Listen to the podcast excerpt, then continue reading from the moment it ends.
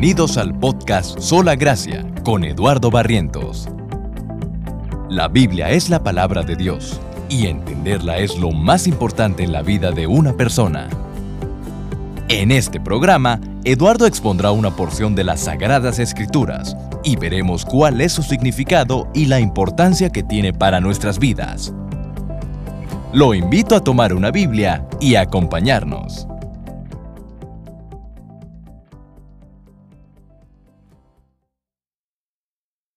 Mateo capítulo 8, versículo 14 hasta el versículo 17. Cuando Jesús llegó a casa de Pedro, vio a la suegra de este que estaba en cama con fiebre. Le tocó la mano y la fiebre la dejó y ella se levantó y le servía. Y al atardecer le trajeron muchos endemoniados y expulsó a los espíritus con su palabra y sanó a todos los que estaban enfermos, para que se cumpliera lo que fue dicho por medio del profeta Isaías cuando dijo, él tomó nuestras flaquezas y llevó nuestras enfermedades. Voy a leer adicionalmente Isaías capítulo 52. Por favor, en sus Biblias vamos a Isaías capítulo 52. Voy a leer una porción un poco más extensa, Isaías 52, versículo 13, y voy a terminar hasta el final del capítulo 53. Isaías 52, 13. Oigan esto, mi siervo prosperará será enaltecido, levantado y en gran manera exaltado. De la manera que muchos asombraron de ti, pueblo mío, así fue desfigurada su apariencia más que la de cualquier hombre, y su aspecto más que el de los hijos de los hombres. Ciertamente él asombrará a muchas naciones, los reyes cerrarán la boca ante él, porque lo que no les habían contado verán, y lo que no habían oído entenderán. ¿Quién ha creído a nuestro mensaje? ¿A quién se ha revelado el brazo del Señor? Creció delante de él como renuevo tierno, como raíz de tierra seca. No tiene aspecto hermoso ni majestad para que lo miremos, ni apariencia para que lo deseemos. Despreciado y desechado de entre los hombres, varón de dolores y experimentado en aflicción. Y como uno de quien los hombres esconden el rostro, fue despreciado y no lo estimamos. Ciertamente Él llevó nuestras enfermedades y cargó con nuestros dolores. Con todo, nosotros lo tuvimos por azotado, por herido de Dios y afligido. Pero Él fue herido por nuestras transgresiones, molido por nuestras iniquidades. El castigo por nuestra paz cayó sobre Él, y por sus heridas, y por sus heridas hemos sido sanados. Todos nosotros nos descarreamos como ovejas. Nos apartamos cada cual por su camino, pero el Señor hizo que cayera sobre Él la iniquidad de todos nosotros. Fue oprimido y afligido, pero no abrió su boca. Como cordero que es llevado al matadero, y como oveja ante sus trasquiladores, permanece muda, él no abrió su boca. Por opresión y juicio fue quitado, y en cuanto a su generación, ¿quién tuvo en cuenta que él fue cortado de la tierra de los vivientes, por la transgresión de mi pueblo a quien correspondía la herida? Se dispuso con los impíos su sepultura, pero con el rico fue en su muerte, aunque no había hecho violencia, ni había engaño en su boca pero quiso el Señor quebrantarlo, sometiéndolo a padecimiento. Cuando Él se entrega a sí mismo como ofrenda de expiación, verá a su descendencia, prolongará sus días, y la voluntad del Señor en su mano prosperará. Debido a la angustia de su alma, Él lo verá y quedará satisfecho. Por su conocimiento, el justo, mi siervo, justificará a muchos, y Él cargará las iniquidades de ellos. Por tanto, yo le daré parte con los grandes, y con los fuertes repartirá despojos, porque derramó su alma hasta la muerte, y con los transgresores fue contado. Llevó él el pecado de muchos, e intercedió por los transgresores. Voy a hacer una oración para comenzar. Padre Celestial, te doy gracias, Padre, por este tiempo que nos das, Señor. Gracias también por estos medios, Señor, que tú nos permites estudiar tu palabra. Y yo te suplico, Señor, que tú nos bendigas, Señor, esta tarde y que envíes tu Espíritu Santo, Señor, que podamos entender, Padre, ver más allá, Señor, de los acontecimientos y más allá, Padre, del hecho histórico, Señor, que podamos ver la gloria de Jesús, Señor, y su misión para este mundo, Señor. Yo te ruego, Señor, por tu Espíritu Santo también, que me ayudes, Señor, a compartir tu palabra, Señor, y bendice este mensaje, Padre. Te lo suplico en el nombre de Cristo Jesús. Amén.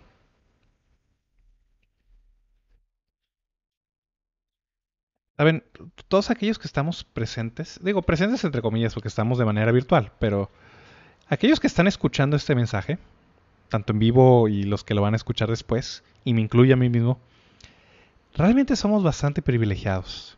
Y hay muchas veces donde no comprendemos las maravillas eh, del mundo moderno en que vivimos. Si están escuchando este mensaje eh, por cualquier medio, significa que al menos tienen electricidad, tienen una conexión a internet, de otra manera no podrían escuchar esto que estoy comentando, tienen al menos una computadora o un teléfono eh, inteligente de algún tipo para poder escuchar este video o, ver este video o escuchar este mensaje en algún podcast en el futuro. Y tenemos que tener en cuenta que nada de esto existía hace unas cuantas décadas, hablando de los aparatos electrónicos y la Internet, y hablando de la electricidad, no existía hace 200 años. Probablemente apenas hace 100 años era cuando se estaba popularizando la electricidad tal como la utilizamos hoy en día. Más aún, todavía, o sea, más allá, inclusive de estos adelantos tecnológicos en cuestión de, comunicaciones como las que estamos experimentando ahorita, la gran mayoría, si no es que todos aquellos que están escuchando o viendo esta transmisión, tienen acceso a tecnología, avances médicos que no existían hace unas décadas, mucho menos hace 100 años. Salomón, por ejemplo, menciona la Biblia que tenía oro en demasía. Tenía tanto oro que la plata no era apreciada y toda su, cuchillería, todos sus cubiertos, todos sus platos eran de oro. Y aún así el rey Salomón no tenía aspirinas, no tenía ibuprofeno, no tenía paracetamol, no tenía ninguna de las maravillas eh, médicas que, hoy en día gozamos y que las damos por hecho. Cualquiera de nosotros puede ir a una farmacia, comprar este, un analgésico y tener algún tipo de alivio en el caso de algún golpe, alguna este, dolencia menor y aún para padecimientos que antes solían ser mortales, e extremadamente mortíferos, hoy en día tenemos muy buenos avances médicos para contrarrestarlos. ¿Y a dónde voy con esto? Estos avances médicos que nosotros gozamos hoy en día por la pura gracia común de Dios para con toda la humanidad, han mejorado mucho nuestra vida. De cierta manera nos han aislado un poco o nos han puesto en una pequeña burbuja eh, en, cuestión con las enfermedades, puesto que hoy en día muchas enfermedades que antes eran, si no mortales, al menos incurables o muy molestas en, la antigüedad, hoy en día tenemos medios, al menos, si no para curarlas, para hacerlas más ligeras y más llevaderas.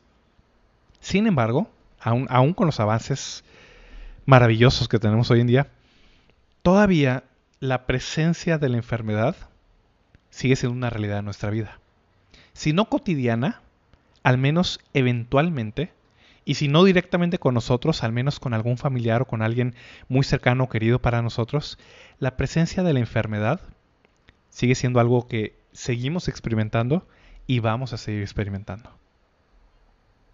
Aún los mejores avances médicos, aún los doctores más estudiados, más letrados, aún lo más avanzado en investigación científica, no puede curar 100% ni remotamente todas las enfermedades y todas las dolencias que experimentamos y mucho menos la muerte misma. La enfermedad y la muerte siguen y seguirán siendo parte de la experiencia humana. ¿Por qué es importante o por qué tenemos que recordar esto? La enfermedad y la muerte han sido parte o han convivido con la humanidad, por así decirlo, desde el principio desde que pecaron a Adán y Eva en el paraíso. Y desde entonces los seres humanos hemos experimentado diversas dolencias, enfermedades, sufrimientos y eventualmente todos nosotros padeceremos la muerte. Un día u otro. Es algo inevitable y es algo que todos nosotros vamos a pasar. Pero una excepción notable en la historia de la humanidad, un periodo singular diferente y que no va a volver a ser repetido en la historia de la humanidad, eh, de la humanidad perdón, fue la llegada del Señor Jesucristo a este mundo. Si ustedes leen los evangelios, vemos que durante unos tres años y medio, poco más, poco menos, poco más probablemente, el Señor Jesús estuvo recorriendo la tierra de Israel, yendo de pueblo en pueblo, de villa en villa, y como le dijo el apóstol Pedro a Cornelio en Hechos capítulo 10, el Señor Jesús, lleno del Espíritu Santo, ungido con el Espíritu Santo y con poder, estuvo haciendo bien y sanando a todos los oprimidos por el diablo, porque Dios estaba con él. Esa es la manera en la que el apóstol Pedro resume el ministerio terrenal del Señor Jesucristo. No era lo único que hacía. El Señor Jesucristo nos muestra en los evangelios que estuvo constantemente predicando, enseñando y sanando. La sanidad, ese, ministerio milagroso que él estuvo realizando en esta tierra, era parte esencial, un componente muy importante en su ministerio terrenal. Todas estas historias, si no es que la mayoría de ellas o algunas de ellas, no son familiares. Vimos en semanas pasadas la primera curación o el primer milagro de sanidad que registra el Evangelio de Mateo, cuando Jesús sana, limpia a un leproso, a un hombre que estaba lleno de lepra. Luego vemos el intercambio que él tuvo con un centurión romano, con un gentil. Este hombre le rogaba, le pedía, intercedía a favor de su criado que estaba enfermo, y Jesús con su palabra a distancia sana a esa persona que estaba paralítica. Nosotros conocemos estas historias y vamos a ir viendo cada una a detalle. Y puede uno quedarse hasta ese nivel. Puede uno decir, bueno, ok, es una historia muy interesante, inspiradora, quizás, este, motivante, eh, al menos divertida o, interesa ¿no? para nuestra mente y para, para nuestro corazón. Pero si nos quedamos ahí, perdemos la significancia de por qué estamos viendo esto. Como repetí o como mencioné hace unos minutos, este periodo de la historia de la humanidad, la llegada del Hijo de Dios en carne y hueso viviendo con nosotros, es algo que no va a volver a ser repetido, no como lo, como lo sucedió en aquella ocasión. ¿Por qué entonces es importante que conozcamos estos milagros? ¿Por qué Mateo, Marcos, Lucas y Juan dedican tanto espacio a escribir los milagros de Jesús? ¿Qué es lo que nos enseñan? Bueno, eso es precisamente lo que Mateo nos va a explicar en esta tarde, precisamente. Mateo va al Antiguo Testamento, a esta profecía muy importante de Isaías 52 y 53, que la vamos a explorar a detalle en unos minutos, y nos muestra en ella cuál era el propósito, cuál era el motivo de Jesús para llevar a cabo estos milagros de poder entre el pueblo. Vamos a ver primero la situación la última, eh, eh, Mateo nos presenta tres milagros y luego un intermedio, por así decirlo. Luego otros tres milagros y otro intermedio. Este es el tercero de esta primera terna de milagros que Mateo nos presenta en el capítulo 8. Vamos a ver la situación o vamos a ver la cotidianidad, o sea, lo, lo cotidiano que era para Jesucristo el estar sanando a las personas. Vamos a leer versículo 14 en adelante, dice así. Cuando Jesús llegó a casa de Pedro, vio a la suegra de este que estaba en cama con fiebre. Le tocó la mano y la fiebre la dejó y ella se levantó y le servía. Y al atardecer le trajeron muchos endemoniados y expulsó a los espíritus con su palabra y sanó a todos los que estaban enfermos. Como mencioné hace unas semanas, Mateo en este capítulo, en el capítulo 8 y el capítulo 9, recopila hace una antología, una recopilación de los milagros del Señor Jesucristo. No es una lista exhaustiva, no es una lista cronológica, o sea, no es cronológica en el aspecto de que no, no, es, no escribe, bueno, el jueves 2 de marzo de tal año, este Jesús hizo esto ese día y luego el día siguiente hizo lo otro. No, no es una lista cronológica. Estos milagros no fueron hechos en ese orden y tampoco en el mismo día tampoco es una lista exhaustiva en el aspecto de que Mateo no está presentando todos los milagros que Jesús hizo en su vida. Dice el apóstol Juan que si alguien se pusiera a escribir todo lo que Jesús hizo en su vida, no cabrían en el mundo los libros que se habrían de escribir. ¿Qué es lo que está haciendo Mateo entonces?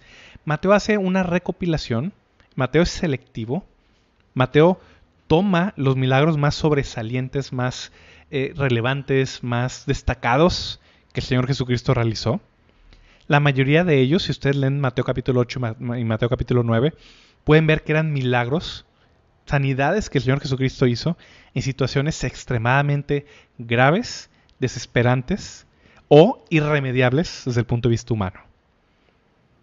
Mateo nos presenta un hombre no meramente con algo de lepra, sino un hombre lleno de lepra. La peor clase de lepra seguramente que el Señor Jesucristo se enfrentó. Luego nos presenta el otro milagro donde Jesús sana a distancia sin estar presente. Luego, Mateo nos presenta más adelante, eh, al final de este capítulo, eh, a una persona que tenía no solo un demonio, sino multitud de demonios, una legión de demonios, y cómo Jesús los sana. Y Mateo nos va presentando precisamente estos casos extremos, difíciles, irremediables desde el punto de vista humano, para mostrarnos la magnitud y la variedad del poder del Señor Jesús. Pero dentro de todos esos milagros, aquí vemos un milagro que uno puede pensar o puede uno eh, juzgar, pues que no es tan relevante. Entendemos lo impresionante que es este hombre lleno de lepra y cómo Jesús al tocarlo queda sano inmediatamente. Y vemos a este hombre lleno de demonios que Jesús expulsa a estos demonios, los manda a los puercos y dos mil cerdos se precipitan sobre el mar. O sea, al menos tenía dos mil demonios este hombre. Era el caso más terrible y desesperante de posesión demoníaca al que el Señor Jesucristo se enfrentó. Podemos impresionarnos con este hombre al cual Jesús sana a distancia, con las resurrecciones que él realiza, etc. Pero aquí Mateo nos presenta la vida cotidiana, o sea, vamos a llamarlo los milagros quizás menos destacados, entre comillas, pero nos revela también en esta, eh, vamos a llamarlo rutina que el Señor Jesucristo tenía, algo muy importante acerca de su carácter. Y leemos otra vez Mateo 8:14, cuando Jesús llegó a casa de Pedro, la casa de Simón Pedro era uno de sus discípulos, dice, vio a la suegra de este que estaba en cama con fiebre. Jesús acude a la casa de sus discípulos. Mateo dice que era la casa de Simón Pedro. El Evangelio de Marcos menciona que ahí vivía Simón y Andrés. Andrés era el hermano de Pedro. Y por lo que vemos en este pasaje, aparentemente la familia extendida de ellos vivía ahí. Seguramente vivían Pedro, Pedro con su esposa, Andrés, seguramente con su esposa, posiblemente era casado también. Aquí vemos que vivía la suegra de Pedro con ellos. No sabemos la edad que esa persona tenía, no sabemos exactamente la condición en la que estaba, pero vivía con ellos. Si tenían hijos ellos, seguramente también vivían, vivían ahí toda la familia junta. Jesús llega con ellos después de, todo un día muy ocupado. Se hospeda con ellos y entonces le platican, le, dan a conocer que la fiebre de Simón estaba postrada en cama con fiebre. ¿Qué tipo de enfermedad era? No lo sabemos. Pudo haber sido algún tipo de resfriado, pudo haber sido malaria, pudo haber sido muchas enfermedades más que producen fiebre este, en los seres humanos. ¿Qué tan grave era la fiebre? No lo sabemos pero era suficientemente grave para que la suegra de Pedro estuviera recostada y que no pudiera levantarse. Y uno podría pensar, bueno, ok, este milagro pues no pinta como un caso extraordinario. Jesús sanó a personas mucho más graves que con una simple fiebre. No indica necesariamente que, que se estuviera muriendo esta persona. No vemos nada extraordinario tampoco en, la respuesta de Jesús. No es como aquel hombre que era ciego y le pone lodo en los ojos y luego se lava y ve. No hubo nada de eso. Este milagro no fue hecho en una multitud. Este milagro no fue hecho eh, de manera pública. Este milagro fue hecho en una persona que estaba enferma y con un grupo reducido de personas. Prácticamente pues, la familia de Pedro, este, incluyendo pues, seguramente la familia de su suegra y probablemente la familia de Andrés que estaba por ahí. Eso era todo lo que, lo que conllevaba este milagro. ¿Qué es lo que hace Jesús? Versículo 14, perdón, versículo 15. Cuando Jesús supo y llegó con la suegra de Pedro, que estaba postrada con fiebre, dice Mateo 8:15, eh, le tocó la mano y la fiebre la dejó y ella se levantó y le servía. Para Jesús no había enfermedad grande, no había enfermedad pequeña ninguna enfermedad, ningún leproso estaba extremadamente eh, incurable. No había cosa grande para Jesús, pero tampoco había cosa pequeña. No había nada que fuera muy insignificante, nada muy pequeño, nada que, eh, que no le interesara. Todas las enfermedades, grandes y pequeñas, fueron atendidas por él. La suegra de Simón, de Simón Pedro, estaba recostada con fiebre, no sabemos qué tan grave estaba, seguramente no mucho, pero Jesús llega, toca la mano de esta persona, de esta dama. Dice el Evangelio de Lucas que Jesús reprendió a la fiebre. No solo le tocó la mano, con su palabra reprendió a la fiebre y en ese instante la fiebre la dejó. No fue una mera recuperación este, lenta, o sea, no fue meramente que, bueno, la fiebre la dejó y la persona se quedó descansando para tratar de recuperarse. La sanidad de Jesús fue completa, fue inmediata, de tal manera que la señora se levantó y en ese momento estaba tan sana, estaba este, lista, tenía toda la energía disponible que puso a servirles. Seguramente les preparó cena, este, los invitó a comer y se quedaron ahí cenando con ella. Esa era la magnitud, y no solo la magnitud, sino la disponibilidad de los milagros del Señor. No solo atendía a aquellos que estaban extremadamente enfermos y eh, con multitudes viéndolo, también atendía a personas que estaban con padecimientos, con enfermedades, aún en lugares privados o este, con un círculo reducido de personas. No había nada para el Señor que fuera extremadamente grande o muy pequeño para Él. ¿Qué sucedió a continuación? Versículo 16.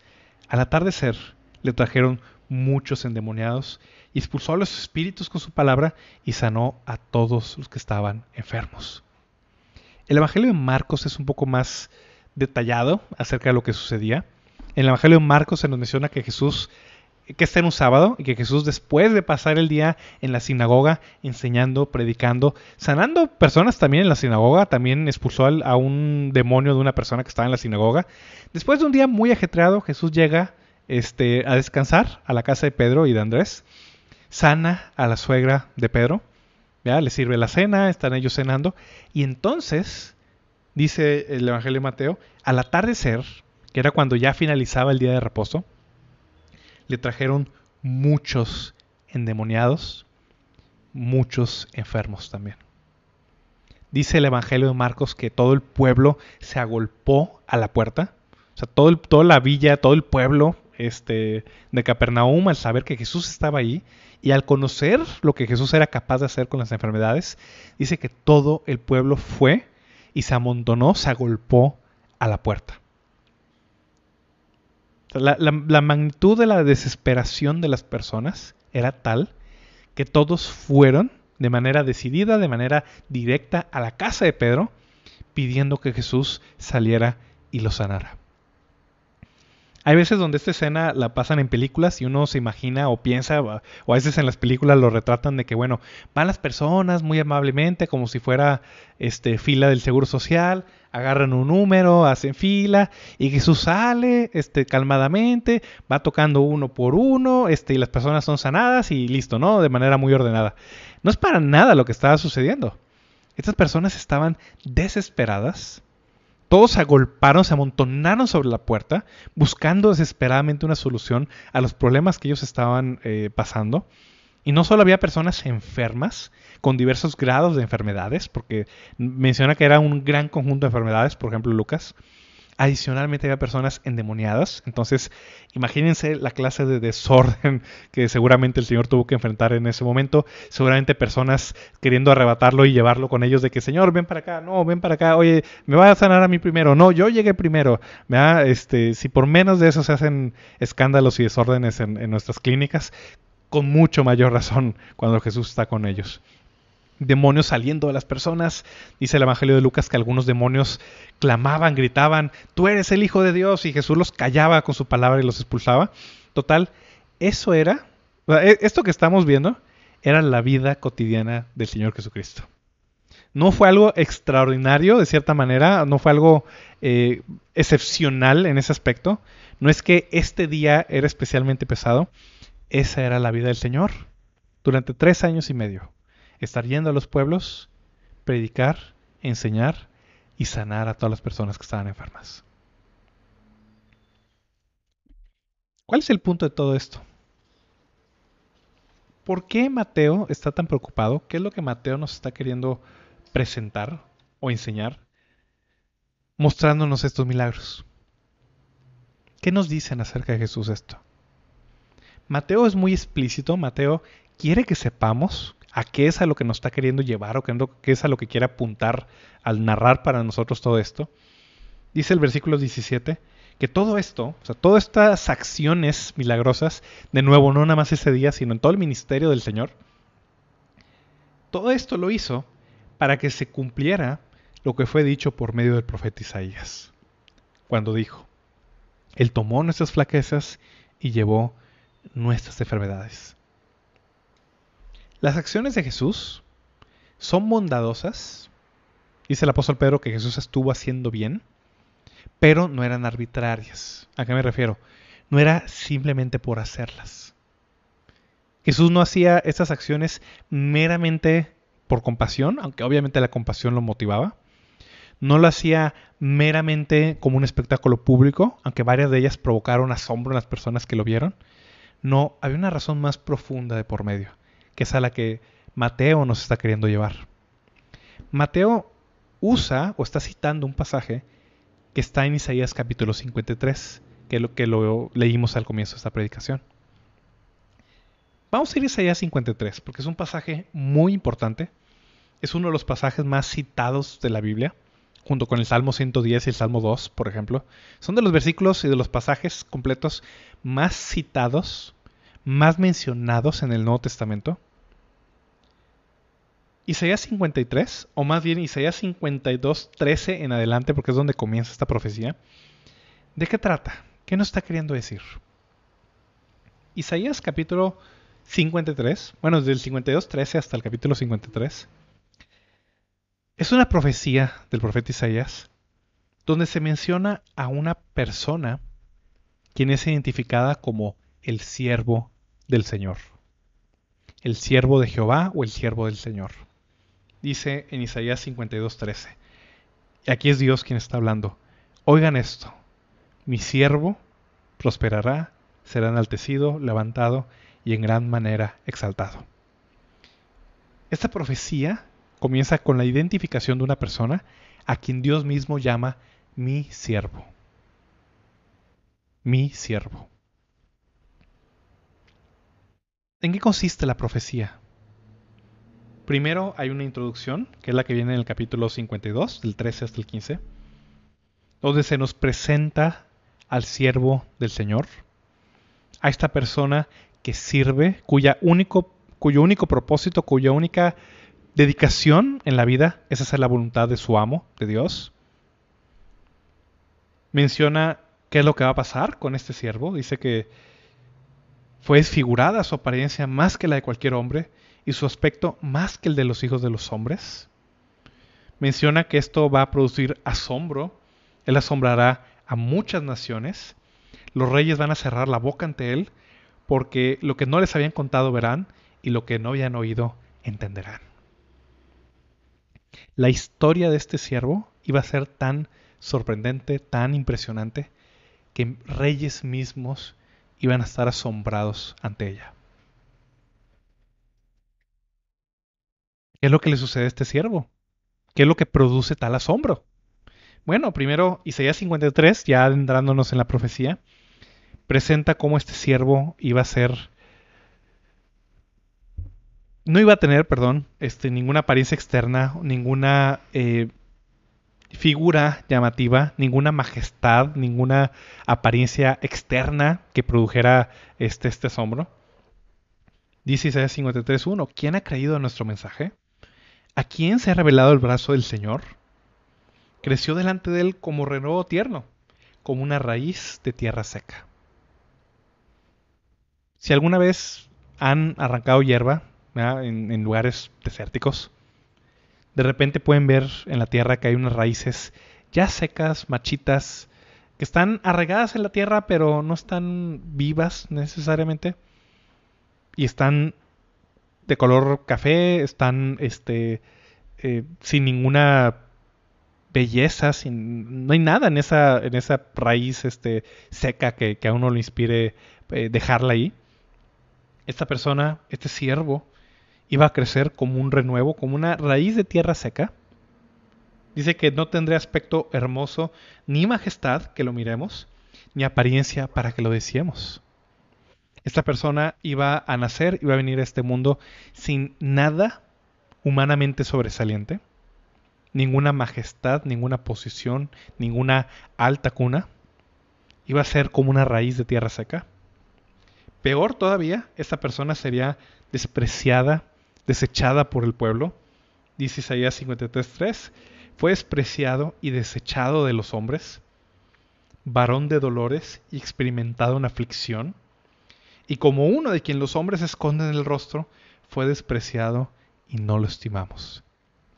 Esta persona, además de nacer sin ninguna majestad, sin ninguna pompa, sin ningún este, eh, gloria externa para que las demás personas se queden impresionadas, iba a ser despreciada, rechazada, echada fuera. Las personas iban a esconder su rostro de esta persona, en vergüenza, en desprecio. Peor todavía, dice el versículo 4, ciertamente Él llevó nuestras enfermedades y cargó con nuestros dolores. Ahorita vamos a ver el uso que Mateo le da a este versículo.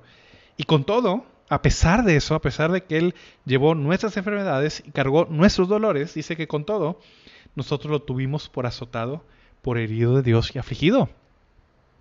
Mientras esta persona está sufriendo y está compadeciéndose y llevando las enfermedades y dolores de los demás, estas personas lo tienen o lo consideran como alguien maldito por Dios, como alguien castigado por Dios, afligido por Él.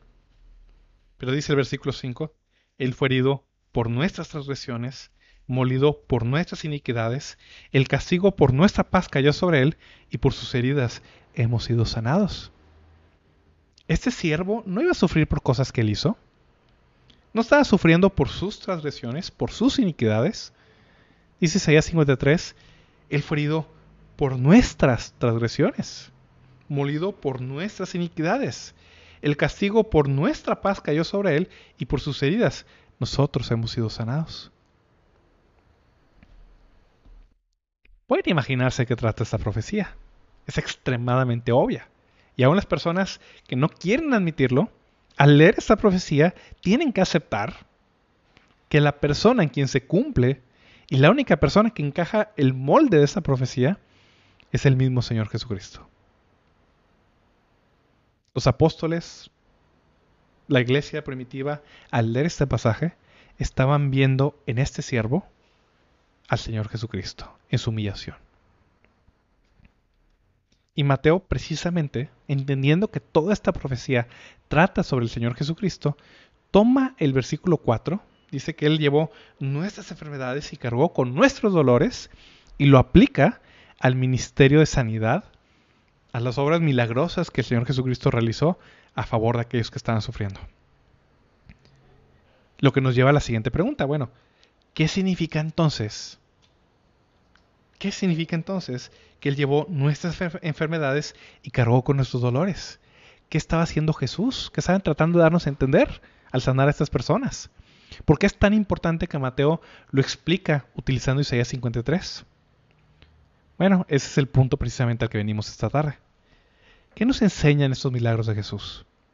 Puede que nosotros conozcamos las historias, puede que las sepamos de memoria, algunos desde niños las hemos visto, pero ¿qué implican?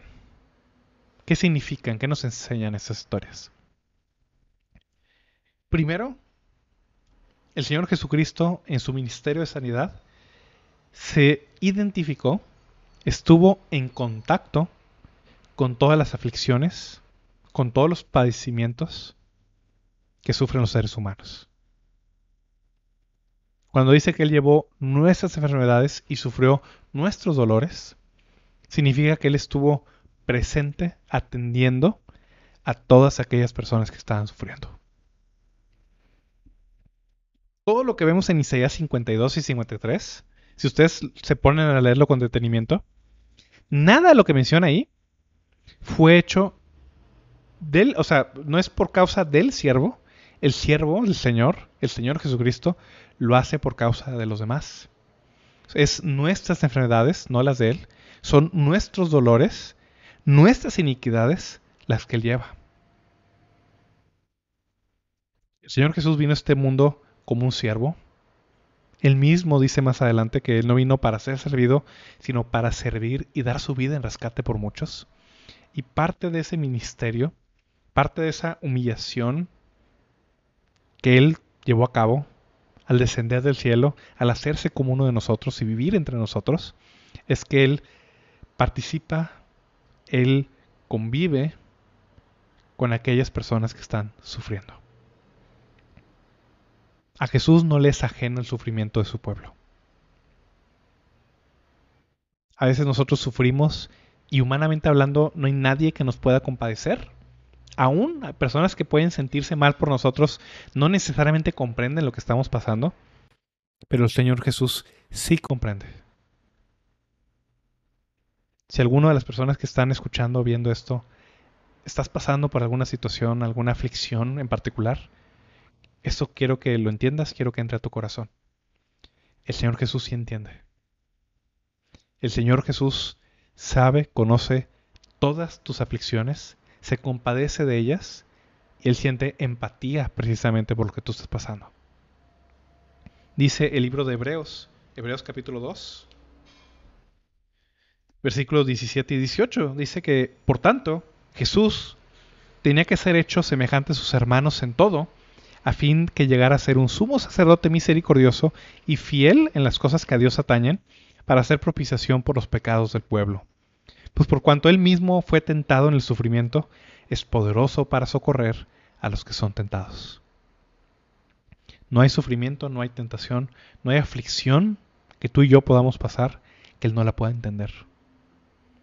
Él es un fiel y misericordioso sumo sacerdote, a favor de nosotros, alguien que entiende por lo que pasamos.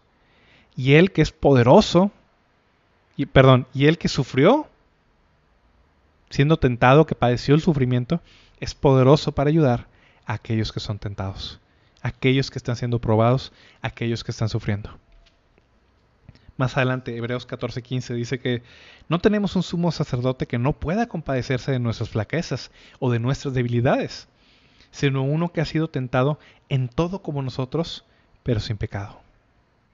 Por tanto, acerquémonos con confianza al trono de la gracia para que recibamos misericordia y hallemos gracia para la ayuda oportuna. Es lo primero que nos da a enseñar o que nos, nos muestran los milagros del Señor Jesucristo. Él llevó nuestras enfermedades, sufrió nuestros dolores. Estuvo aquí en esta tierra con nosotros, con los seres humanos. Y aún en la gloria él sigue compadeciéndose, Él sigue intercediendo, Él sigue cuidando de cada uno de sus creyentes. Esta es la mayor esta es la mayor confianza que nosotros tenemos. Hay alguien en el cielo, tenemos un sumo sacerdote que nos entiende, que nos comprende, que se compadece de nosotros y a quien podemos recurrir. Es lo primero que nos muestra los milagros de Jesús.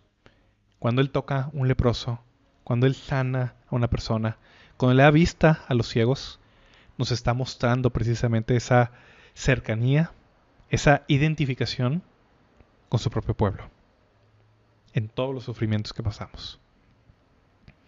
Pero va más allá de eso.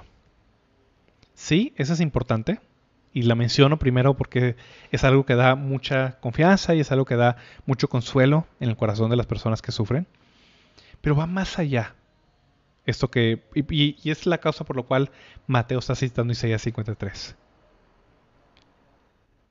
El ministerio de sanidad del Señor Jesucristo no solo es una manera de identificarse con nosotros, sino al estar sanando personas, al haber estado sanando personas precisamente todos los días, Jesús estaba mostrando, estaba anticipando el día en que le iría a la cruz del Calvario. Uno puede preguntar, bueno, ¿cómo? ¿Qué tiene que ver las sanidades de Jesús con la muerte que un día iba a tener en la cruz? Bueno, muy sencillo. La Biblia nos enseña que toda enfermedad, todo sufrimiento humano, directa o indirectamente, no necesariamente es directamente, pero al menos de forma indirecta, todo sufrimiento, toda enfermedad humana es provocada y vino por causa del pecado. La Biblia es muy clara al respecto. Si vamos a Romanos capítulo 5, versículo 12,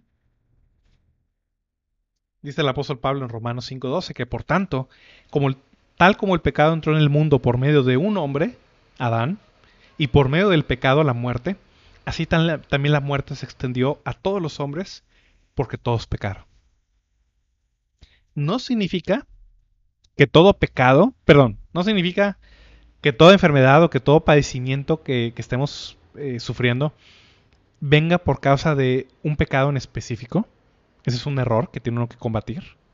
No siempre la enfermedad que estoy sufriendo o el padecimiento que estoy eh, pasando, no necesariamente significa que yo hice algo en específico que por causa de eso, en respuesta a ese pecado, vino esta enfermedad o este padecimiento. No, no necesariamente. Pero toda enfermedad y todo padecimiento, de manera directa o indirecta, viene por causa del pecado.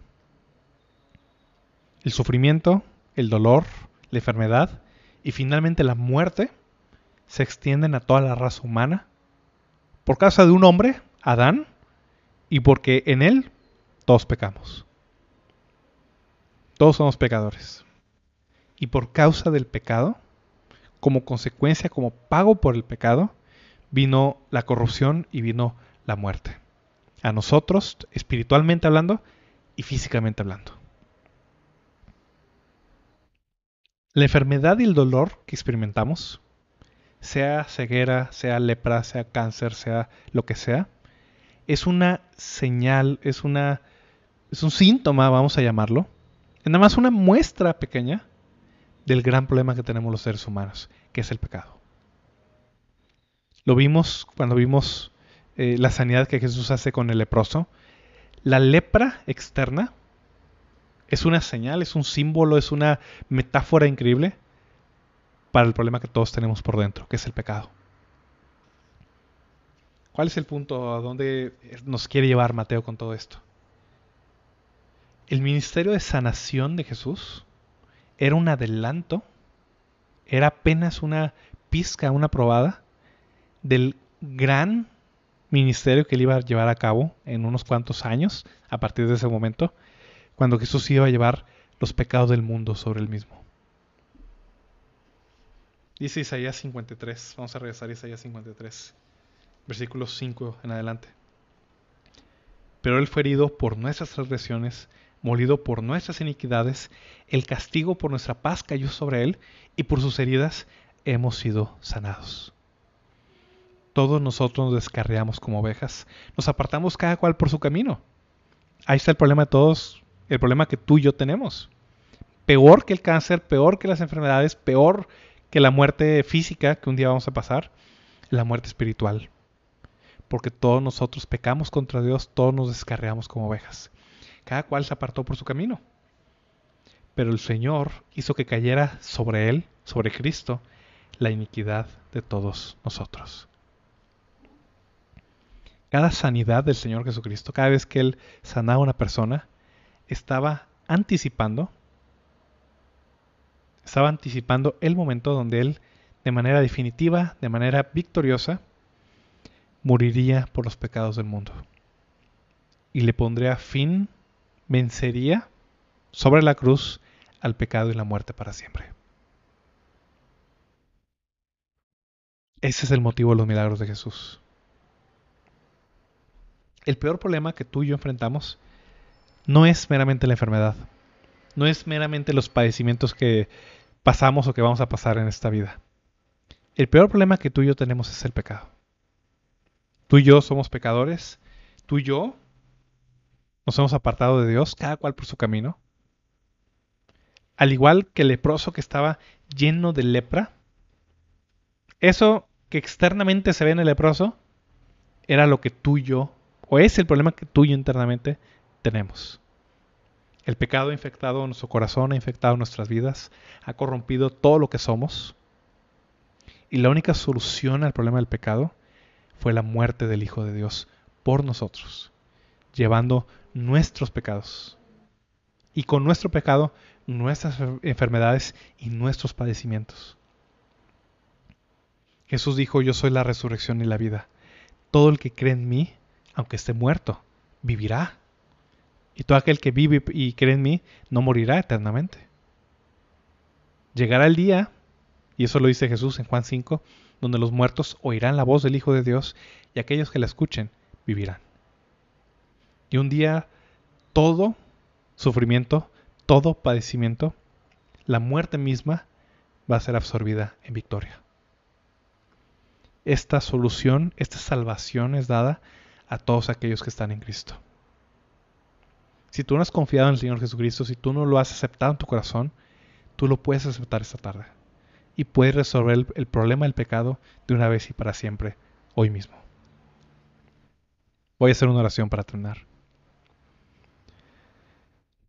Padre Celestial, te doy gracias, Padre, por tu palabra, Señor, porque es viva y eficaz y más cortante que espada de dos filos, Señor. Y yo te pido, Padre, que pues estos milagros de sanidad, estas obras poderosas del Señor Jesucristo, Señor, pues no se queden meramente, Padre, como historias, no se queden meramente como, aún, Padre, como acontecimientos históricos, Señor. Danos ojos para ver, Padre, por tu Espíritu Santo. Permítenos ver más allá, Señor, al ministerio completo del Señor Jesucristo, Señor. Tú lo enviaste para que salvara al mundo, Señor. Tú amaste de tal manera al mundo que tú lo enviaste, Señor, Tú lo entregaste por nosotros para que todo aquel que en él cree no se pierda, sino que tenga vida eterna, Señor. Yo te pido, Padre, por aquellos que están escuchando este mensaje, Señor, que si hay alguien, Señor, que no se ha convertido, que no ha entregado su vida a Jesucristo, Señor, pueda hacerlo, Señor, de todo su corazón, Padre, y pueda participar de esta vida eterna que tú nos has prometido a través de Jesús, Señor. Te lo suplico, Padre, en el nombre de tu amado Jesucristo. Amén.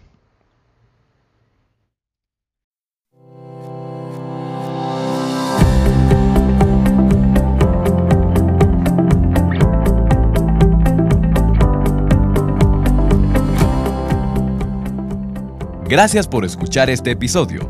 El objetivo de Sola Gracia es ayudar a la iglesia hispanoamericana con enseñanza bíblica de calidad, que sea fiel a la palabra de Dios y a la sana doctrina. Si este programa te fue de bendición, puedes compartirlo a tus amigos, familiares o compañeros de trabajo a través de WhatsApp, Twitter o Facebook. Que Dios los bendiga.